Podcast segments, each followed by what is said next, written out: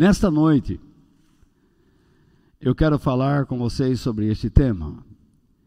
Bendita seja a sabedoria de Deus. Naturalmente que eu não vou falar a fundo sobre a sabedoria, mas vamos pincelar, vamos passar por alguns pensamentos de Provérbios, capítulo 3, versículos 1 ao 4, que dizem assim: Filho, a palavra filho, ela significa, pode significar aluno, aquele que está sendo educado, enfim. Filho, não esqueça os meus ensinamentos. Lembre sempre dos meus conselhos. Os meus ensinamentos lhe darão uma vida longa e cheia de sucesso. Não abandone a lealdade e a fidelidade. Guarde-as sempre bem gravadas no coração. Se você fizer isso, agradará tanto a Deus como aos seres humanos. A primeira coisa que nós temos que fazer é compreender esse texto. Enquanto eu estava meditando e observando, escavando, eu comecei a encontrar muitas coisas que eu disse: eu preciso parar, porque senão eu vou falar até amanhã. Mas eu resolvi compartilhar com vocês desta forma o sentido destas palavras.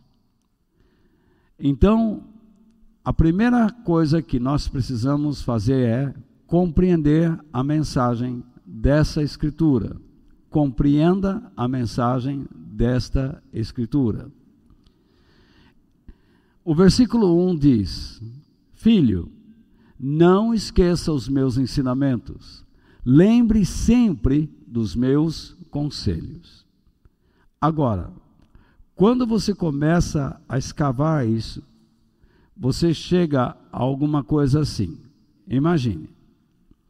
Filho, não coloque, é isto que quer dizer aquelas duas linhas lá em cima. Eu vou colocar para vocês o sentido daquelas duas linhas lá em cima.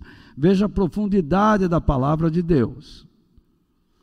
Filho, não coloque no esquecimento as minhas instruções, e assim a minha sabedoria contida nos meus conselhos não será por você enfraquecida. Guarde as minhas instruções e as proteja na sua mente e assim você sempre as preservará e se lembrará dos meus sábios conselhos. É isto que quer dizer aquelas duas linhas lá. Quando você vai aos originais e você então começa a destrinchar toda a ideia de um pai falando ao seu filho dando a ele conselhos sábios e pedindo, por favor, não coloque, não tome a atitude de esquecer. Quando o versículo lá em cima diz, filho, não esqueça, repare que é a atitude do filho, tá? Ele está cobrando uma atitude do filho para que ele não coloque no esquecimento o que? As instruções de Deus, a sua sabedoria. Por isso que a sabedoria de Deus, ela está contida nos seus conselhos. O que é um conselho? Um conselho é uma opinião, é uma ajuda para que você tome atitudes, para que você exerça uma ação, correto? Então, se você tem um conselho bom e você coloca aquilo no esquecimento, o que você faz? Você está enfraquecendo uma verdade, algo que seria útil e sadio para a sua vida. Então, não enfraqueça, não enfraqueça a minha sabedoria, não enfraqueça a minha instrução. Então, ele diz: guarde as minhas instruções no seu coração. A palavra coração na Bíblia significa mente. Guarde na sua mente. E assim você sempre as preservará. Elas estarão lá. Isto me lembra a palavra dos Salmos. Escondi a tua palavra. Onde? no meu coração ou na minha mente, para não pecar contra ti. Então você já entende que quando nós falamos de guardar a palavra de Deus no coração, significa que eu não quero que ela fique enfraquecida, que ela desapareça mas que ela fique dentro de mim protegida, porque eu quero preservá-la, porque em algum momento eu terei que me lembrar daquilo, ou em algum momento o Espírito de Deus me fará lembrar daquela verdade. Então o versículo 2 diz: os meus ensinamentos lhe darão uma vida longa e cheia de sucesso. Quando alguém pega este versículo aqui, de uma maneira marota, sabe? E distorce realmente onde Deus quer chegar, distorce a palavra de Deus, ele vai dizer para você que o que Deus quer é que você tenha fé tá? Mas ele não vai enfatizar os ensinamentos de Deus. Ele não vai enfatizar as instruções. A ênfase cairá onde? Uma vida longa e próspera. Mas prosperidade o que? Financeira. A maioria das pessoas hoje procuram as igrejas em busca de melhoria financeira, uh, soluções amorosas, mas esse texto não está dizendo isto. Se no texto anterior nós vimos que nós devemos preservar a palavra de Deus e guardá-la em nossa mente, para que em algum momento o Espírito Santo nos faça lembrar daquilo, Aqui o que significa? Os meus ensinamentos, ou a minha sabedoria, ou as minhas instruções, ou os meus conselhos, ou a minha palavra, aumentarão os seus anos de vida. E incrível como essa expressão vida longa não se refere apenas a esta terra. Por isso que eu coloco aqui, vida longa até para além deste mundo, para além túmulo. Porque ela também quer dizer isso. Você vê que quando nós falamos de vida longa, logo nós pensamos no que? Filho, honra o teu pai e tua mãe para que se multipliquem os anos da sua vida. A palavra de Deus diz isso. Quando um filho recebe uma boa educação e não enfraquece essa educação, mas ele honra seu pai e sua mãe, praticando o que deles aprendem. Deus faz uma promessa de multiplicar esta vida, honrar esta vida, fazer com que esta vida ultrapasse os limites desta que nós estamos vivendo. Por causa do que? Da obediência, do respeito àquilo que é elevado. Por isso que é importante aprendermos a palavra de Deus. Por isso que é importante guardarmos a palavra de Deus, porque nela nós encontramos conselhos, princípios, preceitos, regras, mandamentos, ordens, instruções elevadíssimos que garantem uma vida bem-sucedida não só aqui, mas além daqui. Mas nós precisamos entender o que significa essa esse sucesso. Por isso voltemos ao texto. Os meus ensinamentos aumentarão seus anos de vida até para além deste mundo, e os seus dias serão cheios de shalom. Essa é a palavra que está lá no texto cheios de shalom. Mas o que significa isso é estranho para nós. Cheios de paz. Mas o que é isso?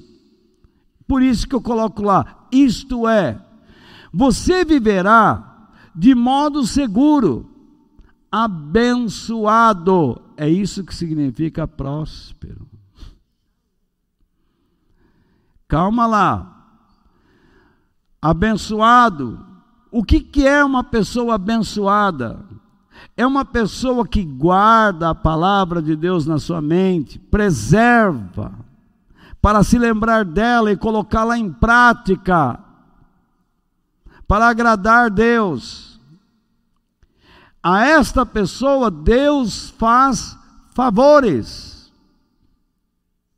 Deus age para o benefício desta vida não para lhe dar prazeres, mas esta pessoa vê Deus agindo nesta, na sua vida. Então você viverá de modo seguro, vendo Deus fazendo coisas por você e através de você. Você será então feliz, mantendo-se bem-sucedido na sua paz e leal amizade com o eterno. Isso é sucesso. Na linguagem bíblica, sucesso é isso. Quando alguém chega para você, ou você assiste qualquer vídeo na internet, de algum pastor ou pastora que diz a você, shalom, né? O que, que ele está dizendo? Quando alguém diz a paz ou shalom, o que ele está dizendo? Ele está desejando a você isso tudo. Viva de modo seguro, seja abençoado por Deus. Viva para ser feliz nele, mantendo-se bem-sucedido na sua paz, na, ou na leal amizade com o Eterno. Isso é que quer dizer shalom. Quando nós estendemos a mão para um irmão em Cristo e dizemos a paz, nós estamos dizendo para ele: mantenha-se leal na sua amizade com Deus, na sua paz com Ele. Desse modo você será feliz, próspero abençoado, você verá Deus agindo na sua vida e viverá debaixo da sua segurança e do seu cuidado. Isso é profundo. Isso é uma bênção quando você compreende isso. Isso é uma declaração de fé. Quando eu digo o Senhor é o meu shalom, a Bíblia diz: O Senhor é a minha paz, o Deus da paz, o Deus do shalom. O Deus que dá segurança aos seus filhos, que abençoa os seus filhos, que os torna felizes, desde que eles se mantenham em paz com o Eterno, numa leal amizade e cooperação com Ele. Como o Espírito Santo é maravilhoso. Então eu preservo a palavra de Deus, guardo na minha mente, protejo-a, para que o Espírito de Deus me faça lembrar desta palavra, a fim de que eu viva debaixo da amizade leal com Deus, em paz com Ele, sendo abençoado. Vejo Deus agindo na minha vida, e por isso eu me sinto seguro e feliz fazendo a vontade dEle. Mas o texto tem ainda mais um versículo. Não abandone a lealdade e a fidelidade guarde-as. Repare o plural.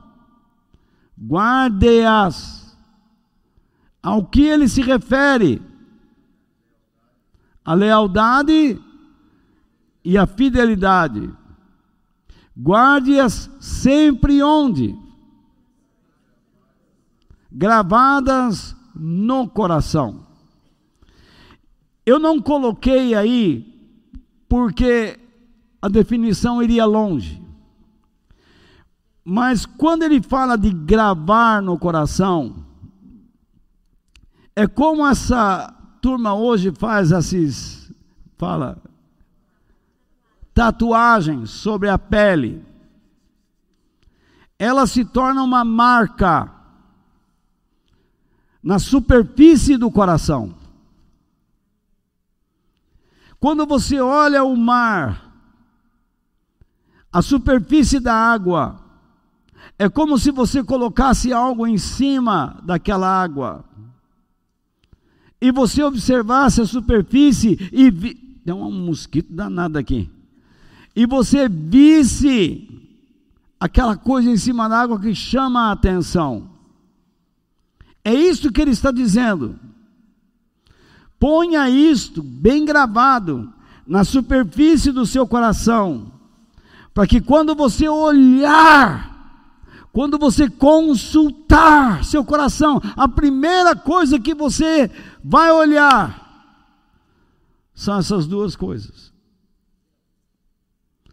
No entanto, nós precisamos entender se Deus realmente está falando de lealdade e fidelidade. Então eu comecei a investigar. O texto não está dizendo propriamente não abandone. Veja só, a ideia do texto é outra. A tradução muitas vezes nos engana. Aqui está dizendo: amarre no teu pescoço e escreva no teu coração. Você não pode escrever dentro do coração, senão você morre. Você não pode furar o cérebro para escrever. E pelo amor de Deus, não abra o crânio para escrever no cérebro também. Mas você escreve sempre sobre uma superfície. Isso é lindo. Porque isso tem que estar destacado. Deus no Velho Testamento mandava que colocasse na porta de cada casa uma mensagem.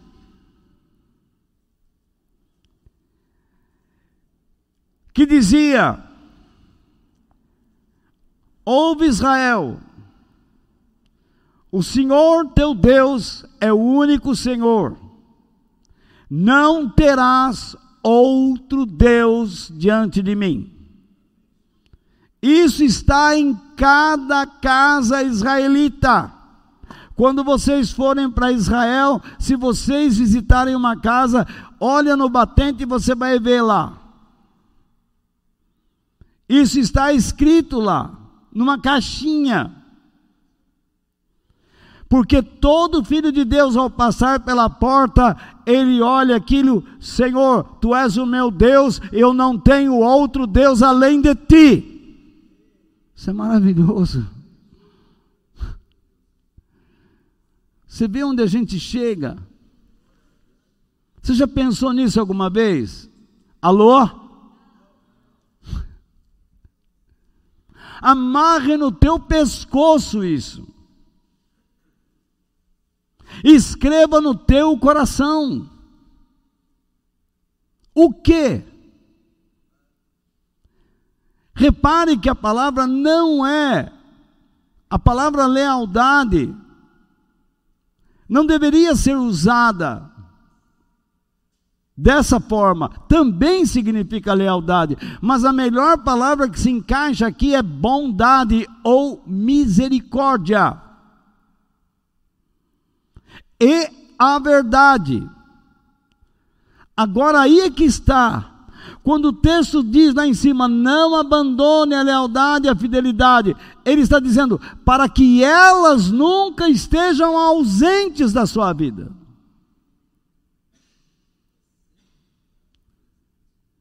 Quem não aprende o evangelho direito,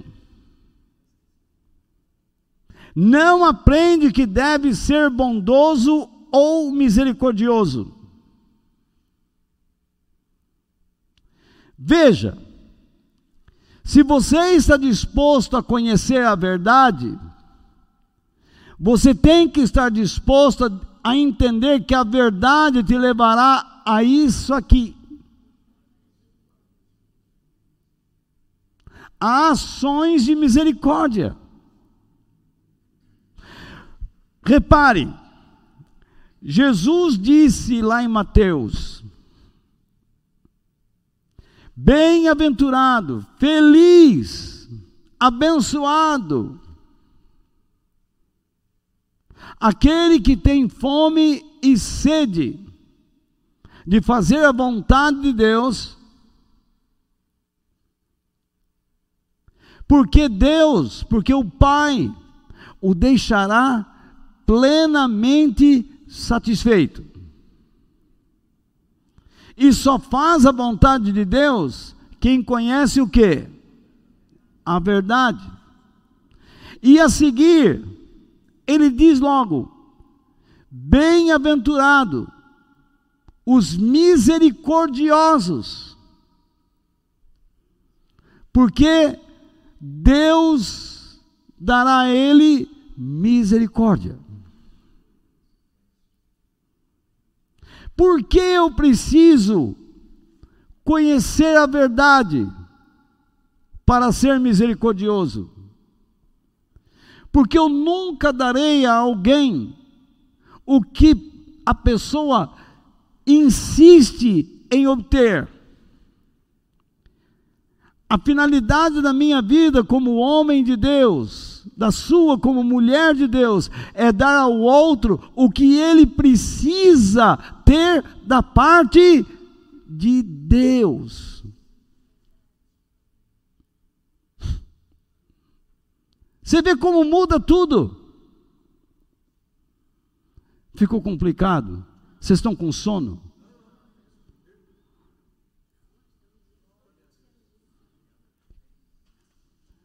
Então entenda bem,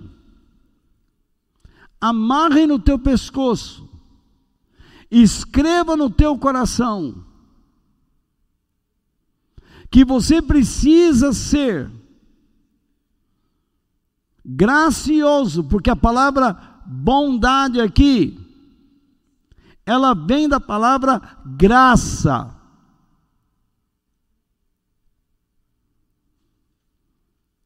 E a graça, os recursos da graça, são atos da misericórdia de Deus.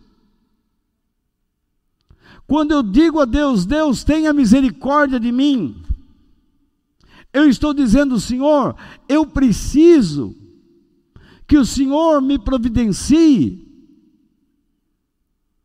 aquilo que o Senhor sabe que é necessário para a minha vida.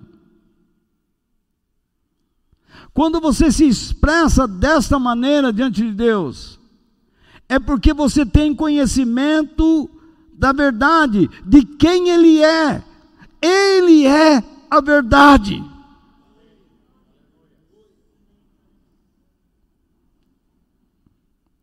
Olha que profundidade isso. A igreja não entende isso. A igreja quer dançar. A igreja quer cantarolar. Cantarolar não é louvar. Hoje eu fui no culto não cantar o hino que eu gosto. Saí triste. Você é um tonto. Onde já se viu um negócio desse?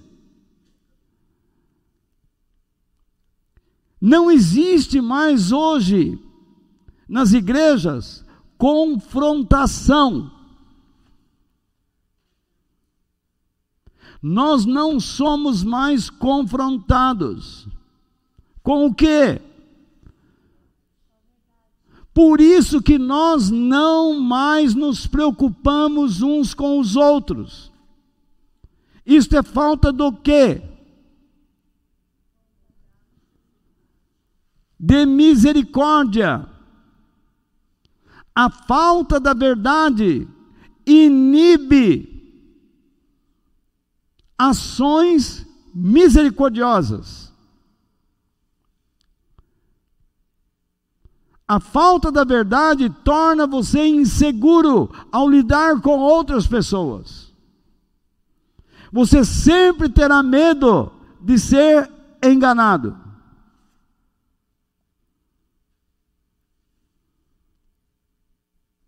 Quando Jesus estava indo para Jerusalém, eu me lembro agora, o povo cantava ou gritava: Hosana, bendito que vem, o rei que vem em nome do Senhor. Jesus sabia que eles iriam crucificá-lo, mas ele deixou, porque aquela era uma declaração que tinha que acontecer, porque estava escrito.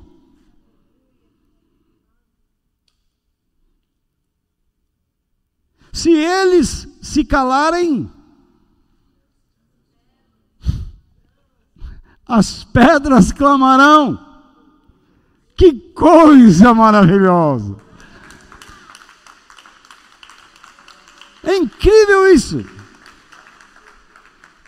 Olha como a palavra de Deus vai enchendo sua vida. Você já se esqueceu de alguns problemas que sofreu hoje. Deus está enchendo o teu coração, o Espírito de Deus está fortalecendo a sua vida. São atos da misericórdia de Deus. A palavra de Deus nos restaura, a palavra de Deus nos levanta, a palavra de Deus nos põe de pé.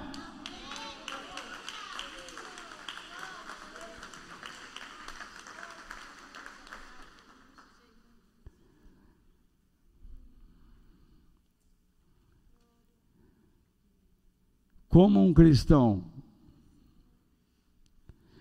pode não sentir falta da verdade e da graça. Alguns dizem: Eu já tenho a graça. Como você tem a graça? Se você não busca conhecer a verdade. Como você tem a graça?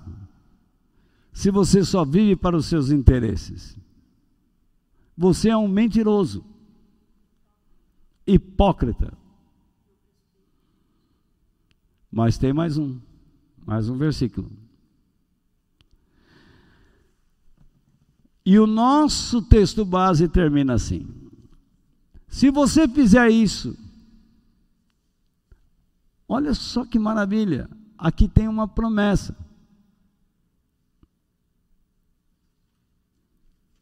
Agradará tanto a Deus como aos seres humanos. O que esse texto realmente quer dizer? Caso atue sempre desse modo, você achará o quê? A graça.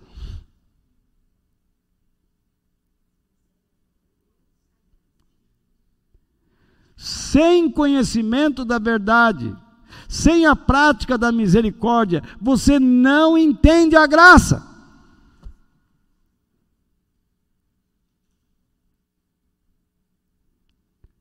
Deixe-me dar um exemplo.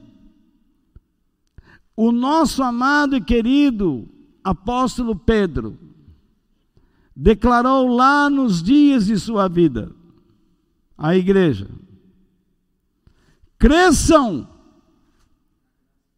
na graça e no conhecimento de nosso Senhor Jesus Cristo. Quem é Jesus? A verdade. Eu sou a verdade, disse ele.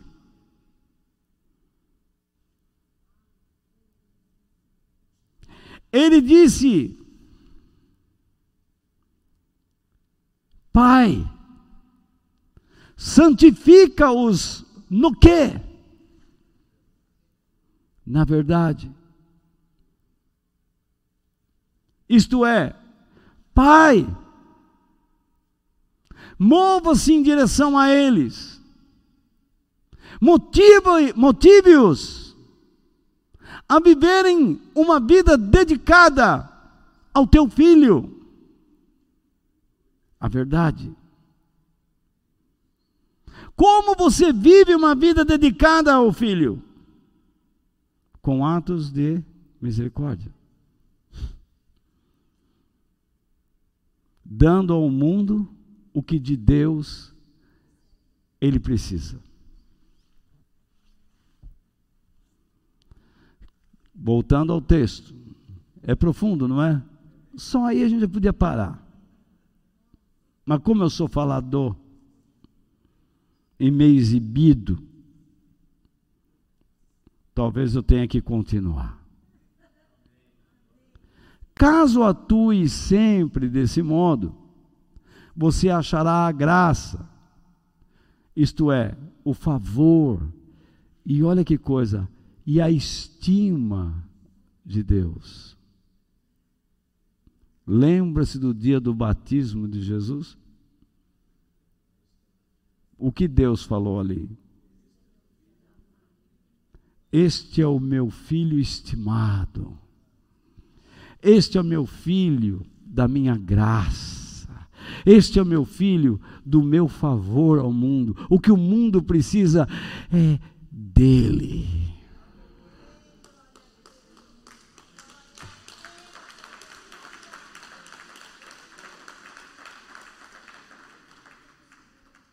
Se o teu coração é voltado para Deus, isso arde dentro da tua alma. Caso atue sempre desse modo, você achará a graça, o favor e a estima de Deus, assim como o que mais? O bom conceito e a aceitação da humanidade para com a sua vida. Mas, Walter, muita gente nos odeia. Quando Deus fala da humanidade, Ele está falando da raça humana, seres humanos, lá em cima.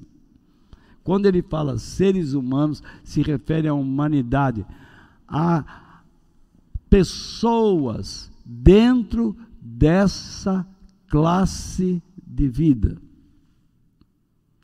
Não são todos os animais ou cachorro, cachorros que gostam de você. Tem cachorro que você passa, ele abana o rabo. Mas tem uns que quer te pegar. E todos eles fazem parte da raça dos cães, assim como dos felinos. Como aquele vídeo na internet de um homem que cuidou de um leãozinho e depois o soltou na floresta. Lembra disso, Fausto? E um dia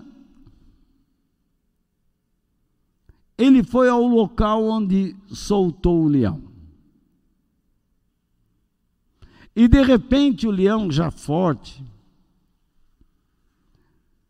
trouxe consigo a leoa e os leõezinhos. Foi isso mesmo, né, Fausto, que estava no filme? Isso, é esse mesmo. Ele está aqui num barranco e o leão está lá no outro, olhando. E ele chama o leão pelo nome que ele deu ao animal. O leão olha, vem descendo devagar. Gente do céu, imagine a pata daquele bicho. E o leão de repente vem na corrida e se levanta e abraça e o lambe. A raça dos felinos. Mas se era o sobrinho do leão.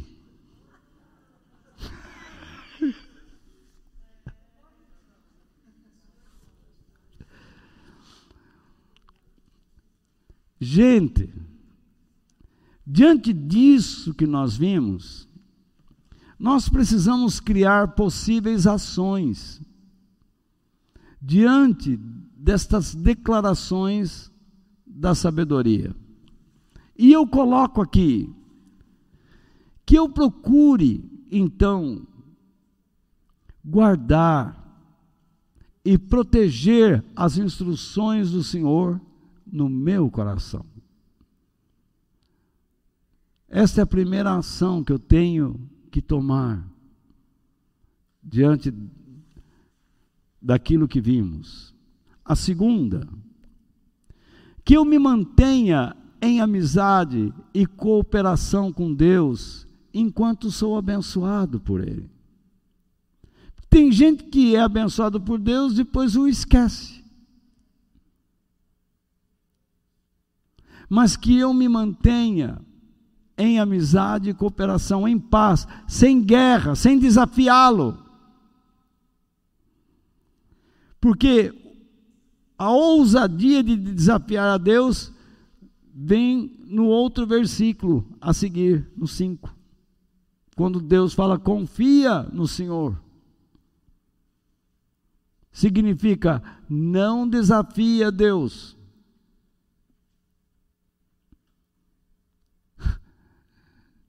Você vê que coisa, o que está escondido por trás das palavras.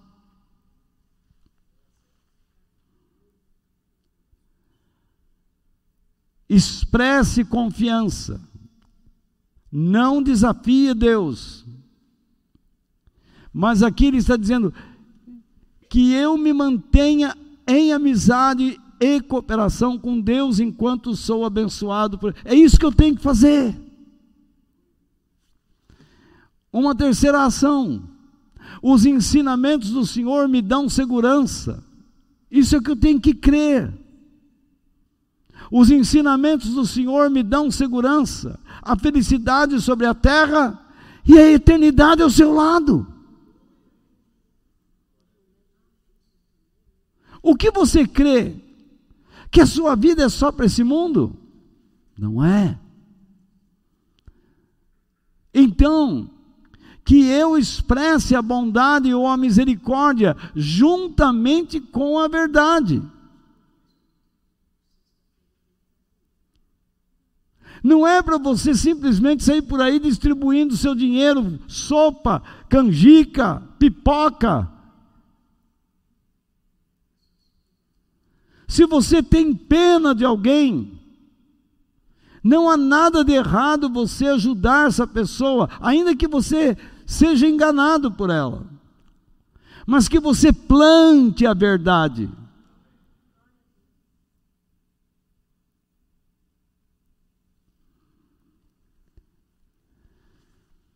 Agindo de modo misericordioso e verdadeiro, eu encontrarei o favor divino, a graça, e serei uma bênção ao meu semelhante, por quê? Quando eu encontro a graça e ajo com misericórdia, é porque eu fui transformado.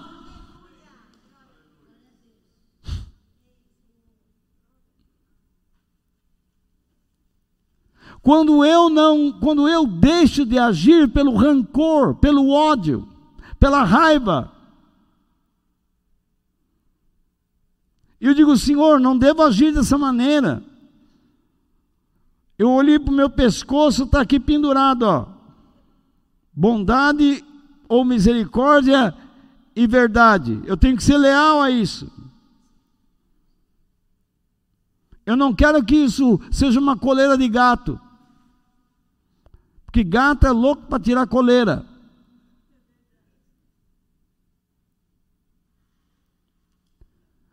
Eu quero sempre isso. Eu olhei para o meu coração e o que eu vi? O, eu escrevi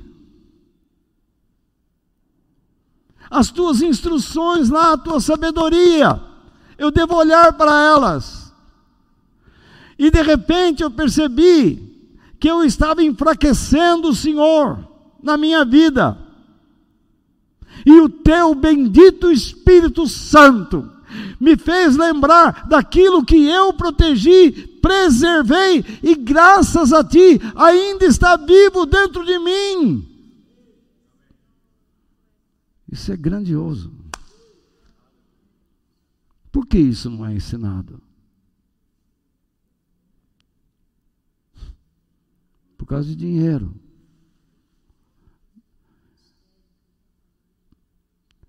Fica um monte de gente se reunindo no domingo para cantar o hino do sucesso que está nas paradas.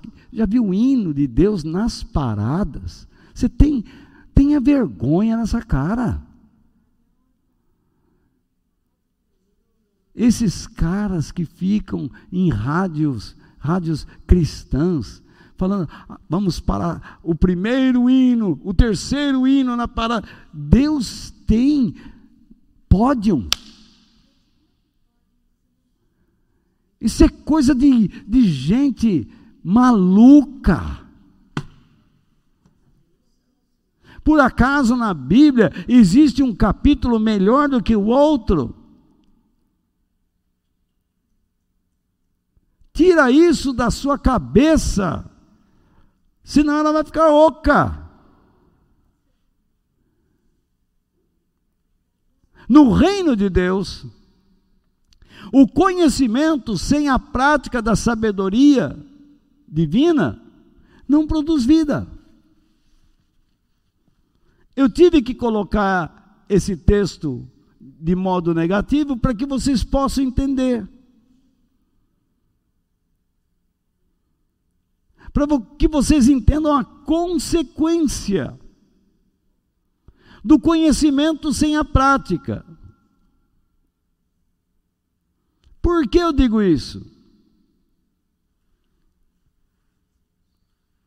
Tiago declarou que nós não devemos apenas sermos ouvintes, mas praticantes.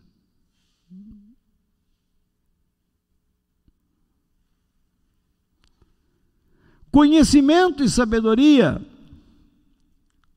eles estão intimamente relacionados, ligados.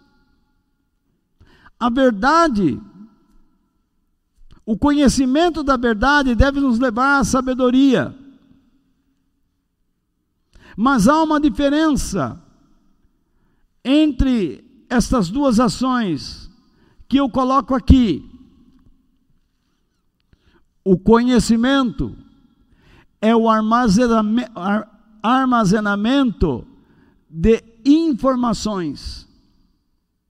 E a sabedoria é a capacidade de aplicar as informações corretas em situações específicas.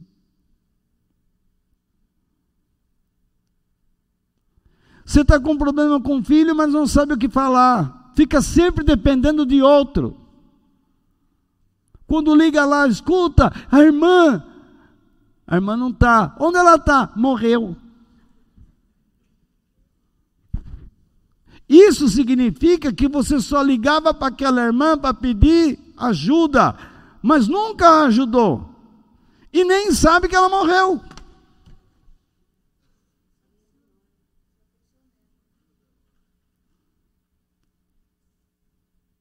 Eu não estou dizendo que nós não precisamos uns dos outros, mas estou dizendo que nós precisamos ser responsáveis pela nossa vida de crescimento no Senhor.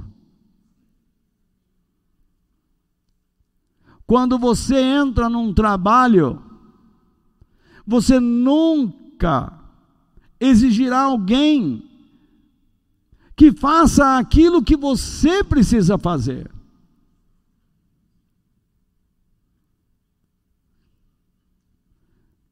Você tem responsabilidades. O chefe não pode fazer todo o trabalho de um escritório. Ele tem que delegar atividades e que cada um seja responsável por aquilo que lhe chega. Mas esta pessoa não pode ser ladina, veiaca,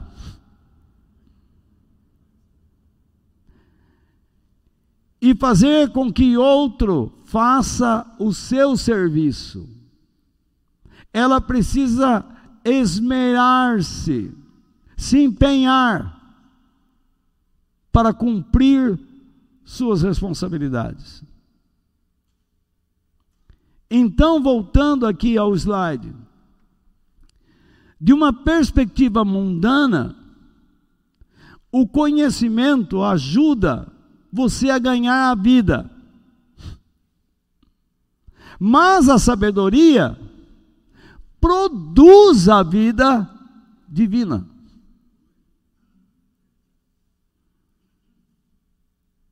É incrível como está crescendo no YouTube vídeos sobre como você pode encontrar na Bíblia sucesso. Isso não é só entre pastores, mas entre rabinos também. Eles dizem a Bíblia mostra caminhos para você ser bem-sucedido, enriquecer. Eles não têm mais a vergonha de dizer isso. Usam a palavra de Deus como um meio para alcançar o que Deus não estabeleceu a você. Se você tem que ser uma pessoa rica, Deus o fará assim. Se você, se for da vontade de Deus que você seja uma pessoa pobre, mas não miserável, mas pobre, que você cumpra sua missão, assim como ele exige a missão, que o rico cumpra também a sua missão.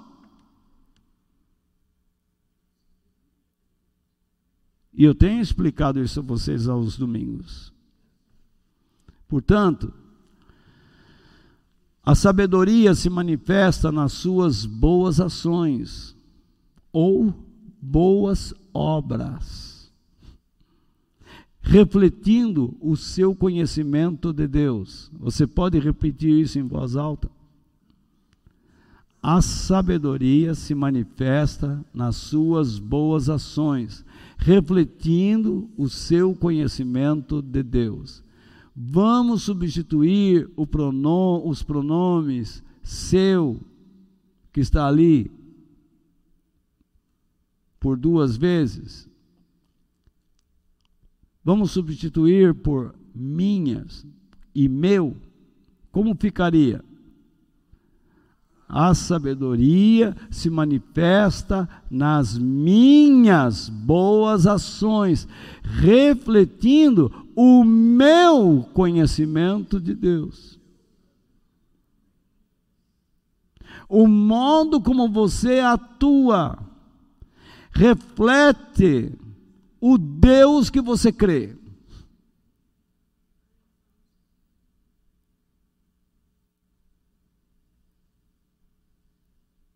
É isso que ele está dizendo. O Espírito Santo. O apóstolo Paulo escreveu aos cristãos da cidade de Colossos. E em sua carta aos cristãos colossenses, no capítulo 1, versículo 7 ao 10, ele diz: Tudo isso, esse tudo isso tem a ver com os versículos 3 ao 6 que aquela igreja manifestava ao mundo um exemplo de fé, de bondade, de interesse pela verdade. E com quem eles aprenderam isso? Com Epáfras. Quem é Epáfras? Um discípulo de Paulo e com quem esse tal Epáfras aprendeu a educar uma igreja assim? Com Paulo. Então Epáfras era um filho. Mas Paulo não tinha um filho chamado Epáfras. É que a palavra filho na Bíblia pode ser usada como discípulo, aluno estudante. Tudo isso vocês aprenderam com Epáfras. E Paulo chama como? Nosso estimado, nosso bondoso, misericordioso, homem cheio de graça, gracioso companheiro no trabalho, o qual presta o que? Serviço em favor de vocês, como um fiel servidor de Cristo, a verdade. Ele é um instrumento da graça, da misericórdia de Cristo para vocês. Por isso que ele ensina isso.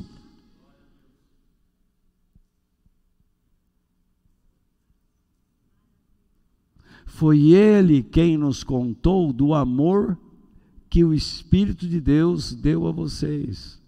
Isto é, o Espírito de Deus não colocou o amor no coração da turma, não. Ele fez com que eles compreendessem a necessidade de serem bondosos, generosos. Não existe dom do amor. Isso é outra loucura dos crentes. Deus me deu. Uma vez uma pessoa chegou para um pastor, eu lembro muito bem desse testemunho. Isso foi verdadeiro. A mulher chegou assim: Pastor, eu tenho o dom do amor. E ele estava com aquele copo de água e ele despejou na cabeça da mulher. E a mulher, seu desgraçado, pastor Lazarento, cadê o amor? Sumiu. Mas também ele provocou o diabo, né? Então, por esse motivo, por essa razão, por esta causa, desde o dia em que ficamos sabendo de tudo isso, Nunca paramos de orar outra vez em favor de vocês. Orar em favor de alguém é um ato de misericórdia. Quem ora por alguém quer que essa pessoa viva no shalom. Então, olha a oração deste homem, Paulo. Pedimos a Deus que encha vocês, isto é, que Deus os faça transbordar. Com o quê? Com o conhecimento da sua vontade. E que mais? Com toda sabedoria e compreensão que o Espírito de Deus dá sobre essas coisas. Porque se faltar estas coisas, o espírito fica sem ação. Ah, mas eu oro em línguas. Sim, mas é um tapado. Eu vou lá no monte, eu vejo fogo no chão. E daí? Você não faz nada por ninguém. Você é um egoísta. Você chega na igreja, parece que é o, o rei ou a rainha do pedaço. Esse lugar é meu, quem pegou? Você só briga com os outros. Será que você já não está grandinho para mudar?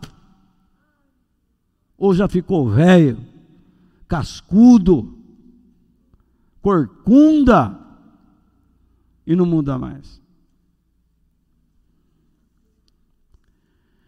Desse modo, vocês poderão viver como o Senhor quer.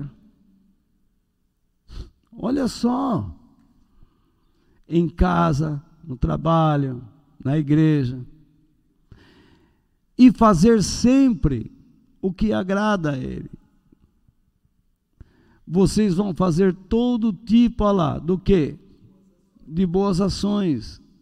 E também vão conhecer a Deus cada vez mais. Você não conhece a Bíblia só estudando a Bíblia. Você conhece mais a Deus quando você põe a Bíblia para funcionar, digamos assim, por meio do quê? Do quê? Das boas ações que são atos da misericórdia. Devido ao seu conhecimento da Verdade. Olha como vocês pegaram. Uma salva de palmas para vocês.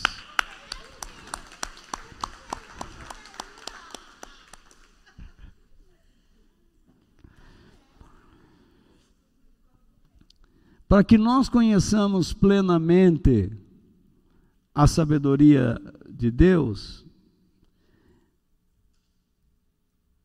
e o que ela produz, que é a vida, nós precisamos compará-la ao que? A sabedoria do mundo, que é natural, mundana. Quando eu falo de sabedoria natural, eu estou falando que ela é o produto da intelectualidade, da razão, da experiência de um ser humano com as coisas da terra. Então ela é simplesmente técnica.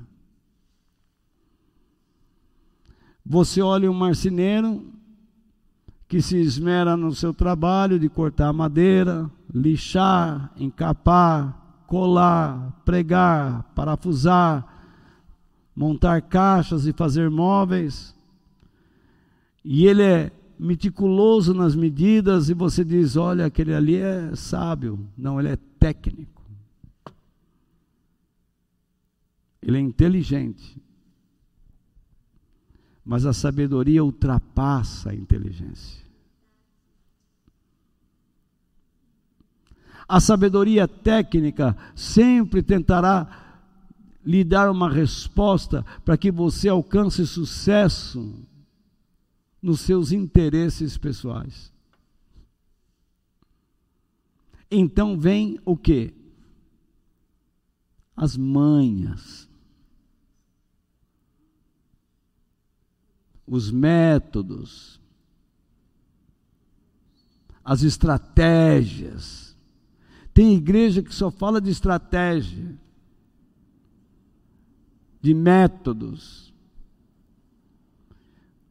Tem cristão que passa na livraria e fala dez passos para ser feliz em Cristo. Como é que pode dez passos para ser feliz em Cristo? Nós aprendemos dois e já agrada a Deus. O que você não quer amarrar no pescoço,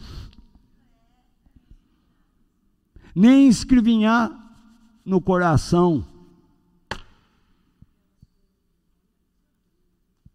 Você não quer ser bondoso, nem conhecedor da verdade. Como é que pode ter dez passos se você não faz os dois?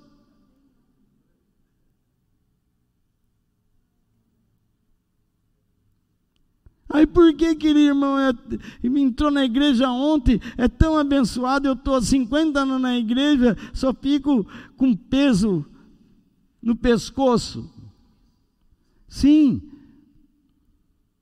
porque ele, na sua vibração por Deus, ele, ele está dando aos outros a verdade que ele recebeu. E Deus está abençoando. E os crentes velhos ficam em cima dele. Cala a boca, fica quieto. Ah, não pode. Tudo não pode. Eu me lembro do cego Bartimeu na, lá no caminho de Jericó. Cala a boca, cala a boca, cala a boca. E Jesus parou, chama ele. Não está vendo o mestre chamando?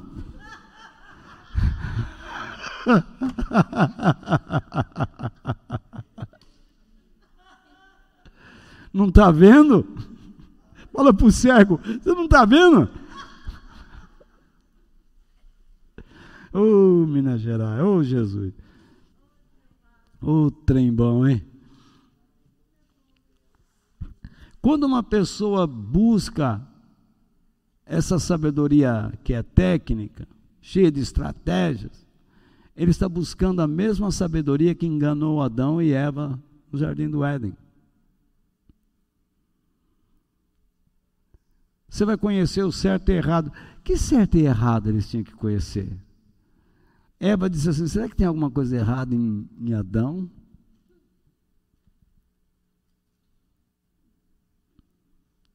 Onde está errado aqui? No jardim tem alguma coisa errada? O errado estava na frente deles. Mas de quem eles desconfiaram? De quem? De Deus. Tem alguma coisa errada nele. Ele está escondendo alguma coisa de nós. O que? Ele não quer que nós sejamos como ele. Foi a queda.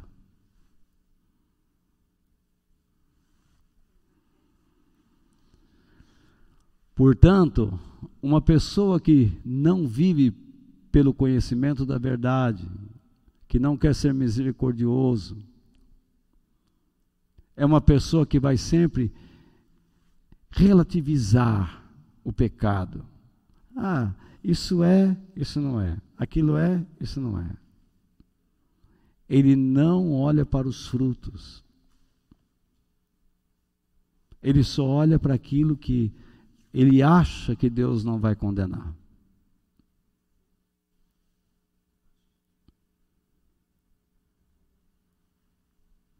Portanto, ele não se dedica mais ao serviço de Deus.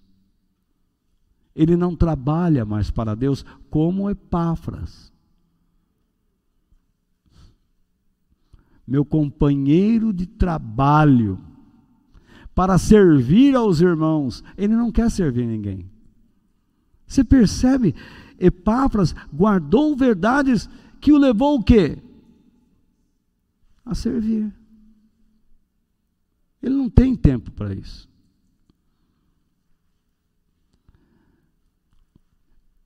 Mas porque essa pessoa tem algum sentimento ou algum conhecimento bíblico, ele então, ele instila em si mesmo, ele instiga, ele motiva em si mesmo, ele cria dentro de si mesmo um sentimento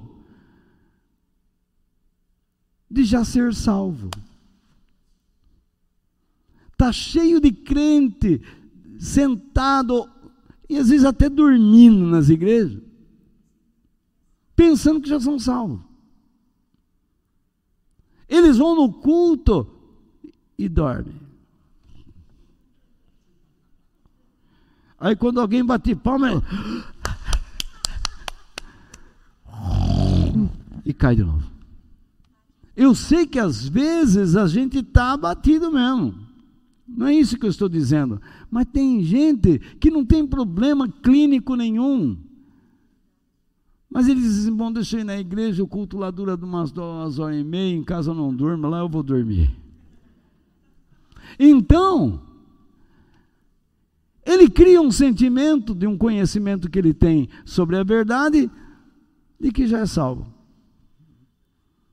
E ele viverá sem a compreensão que o Espírito Santo dá, porque o Espírito Santo ele não vai buscar. Ele não vai buscar a verdade, ele não vai servir ninguém. Ele vai viver apenas para si. Ele é agora uma pessoa afastada de Deus, julgando-se sábia ou sábio. Mas indiferente à mensagem de Deus, ele não ouve mais.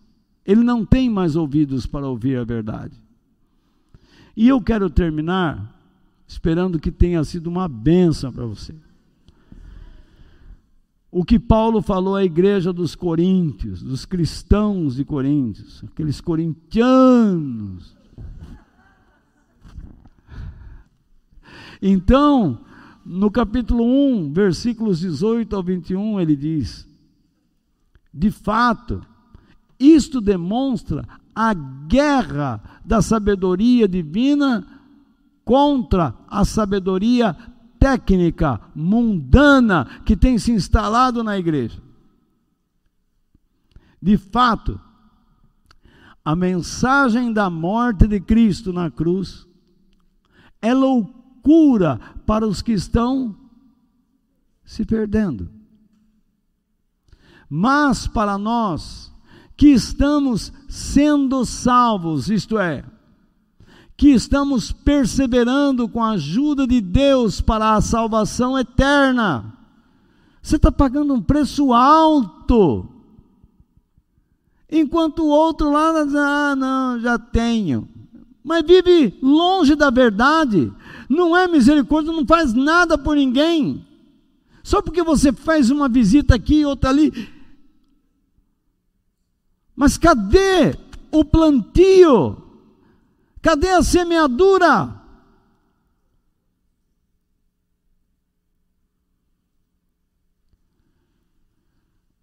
Tem alguns que fazem algumas coisas para os outros, acreditando que Deus vai aplacar o seu julgamento para com ele das coisas erradas que ele faz, ou das coisas boas que ele deixa de fazer.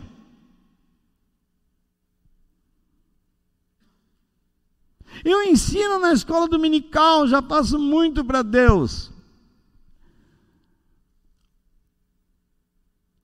Este tipo de conhecimento pode estar afetando negativamente a sua vida, fazendo você se sentir um servo de Deus quando você não é.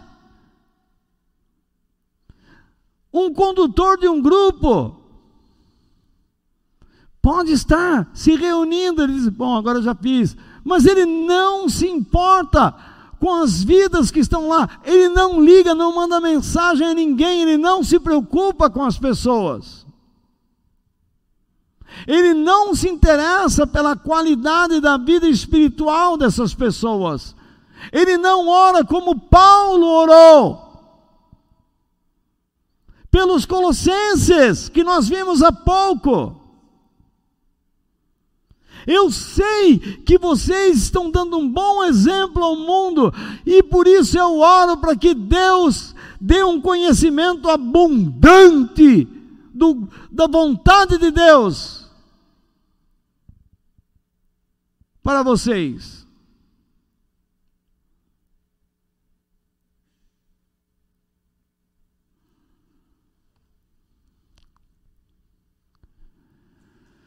De fato, a mensagem da morte de Cristo na cruz é loucura para os que estão se perdendo, mas para nós que estamos sendo salvos, é o poder de Deus. Pois as Escrituras sagradas dizem, lá em Isaías, destruirei a sabedoria dos sábios e acabarei com o conhecimento dos que se acham instruídos. Então, o que poderão dizer os sábios e os instruídos? O que vão dizer os grandes oradores deste mundo? Deus tem mostrado que a sabedoria deste mundo é loucura. Pois Deus, na sua sabedoria, não deixou que os seres humanos o conhecessem por meio da sabedoria deles. Qualquer método que você aplique, você acaba com o seu desejo de conhecer Deus. Eu não me canso de dizer, você acabe com esse negócio de campanha na sua vida, pelo amor de Deus. Acabe com esse negócio de novena, de corrente. Isso é método. Isso te afasta de Deus. Desvia o teu foco. Você não amarra nada no pescoço. Isso é isso é um incentivo ao egoísmo, a não conhecer a vontade de Deus, a querer barganhar. É um escambo, uma troca. Eu vou e tu me das. Toma chocolate e paga o que deve.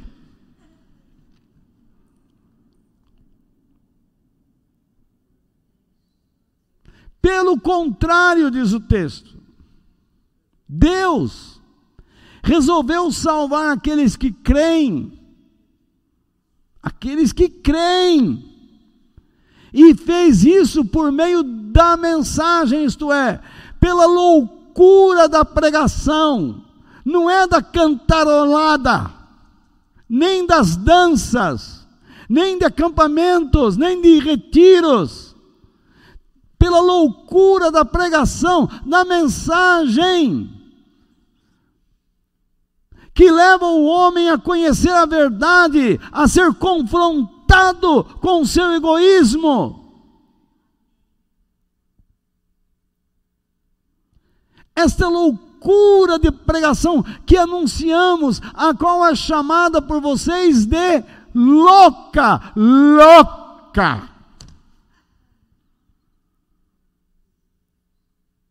Para que eu vou à igreja ficar ouvindo um monte de coisas? Sim.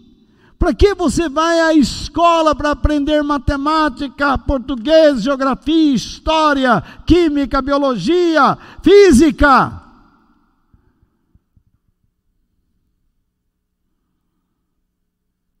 Para que você amplie a capacidade do teu cérebro. Quando você ouve a palavra de Deus e você guarda a verdade, o Espírito o tornará inteligente nos caminhos da vida, capacitado, abençoado, feliz, próspero em Deus, por causa da tua amizade, leal a Ele, pois você agora vive com Ele em paz e não mais em pé de guerra. Pouco a pouco, gradualmente, a pregação do Evangelho e as orientações provenientes das Escrituras Sagradas estão sendo negligenciadas na vida da igreja e, por consequência, na vida pública e social, tanto em nosso país como em muitas outras nações. Fala-se de avivamento aqui, avivamento ali, porque não sei o quê, cadê? Se você não fizer a tua parte, não vai atrás de um fogo que você não conhece se o Senhor não se apresentar a você na sarça ardente, você não o encontrará num incêndio.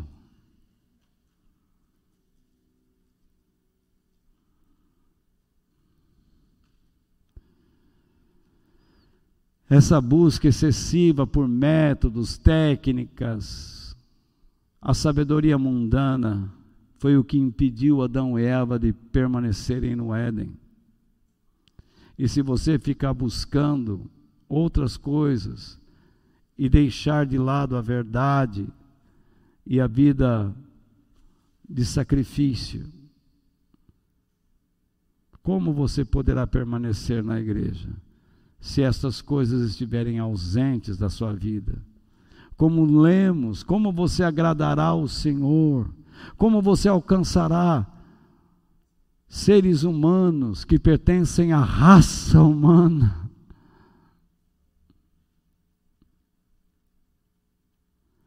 A minha esperança é que Deus nos ajude a reconhecermos as armadilhas da sabedoria humana e que Ele nos perdoe pelas vezes que a buscamos. Porque agimos como tolos, como burros, ineptos.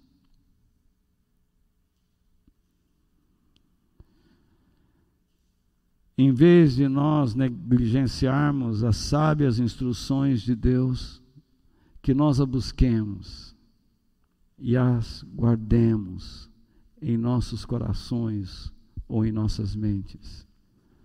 Pois é desse modo que nós o agradaremos e seremos uma bênção ao nosso próximo. Bendito seja a sabedoria de Deus. Que Deus nos abençoe.